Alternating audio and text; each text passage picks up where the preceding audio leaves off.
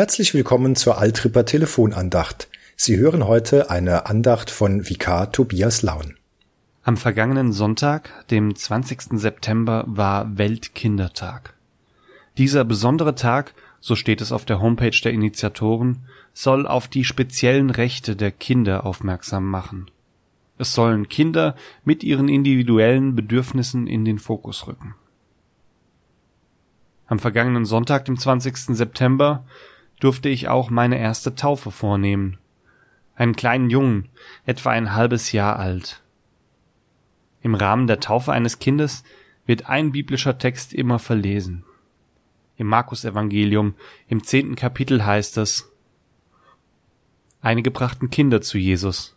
Er sollte sie segnen. Aber die Jünger wiesen sie schroff zurück.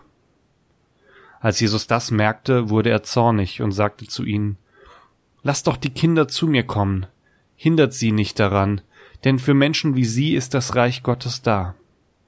Amen, das sage ich euch. Wer sich das Reich Gottes nicht wie ein Kind schenken lässt, wird nie hineinkommen.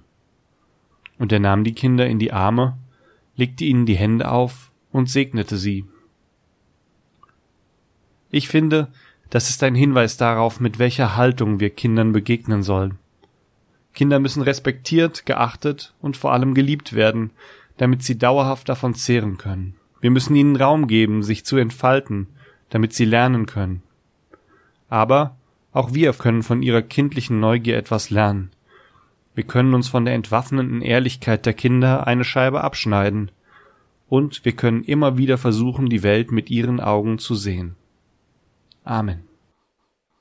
Sie hörten eine Telefonandacht von Vikar Tobias Laun.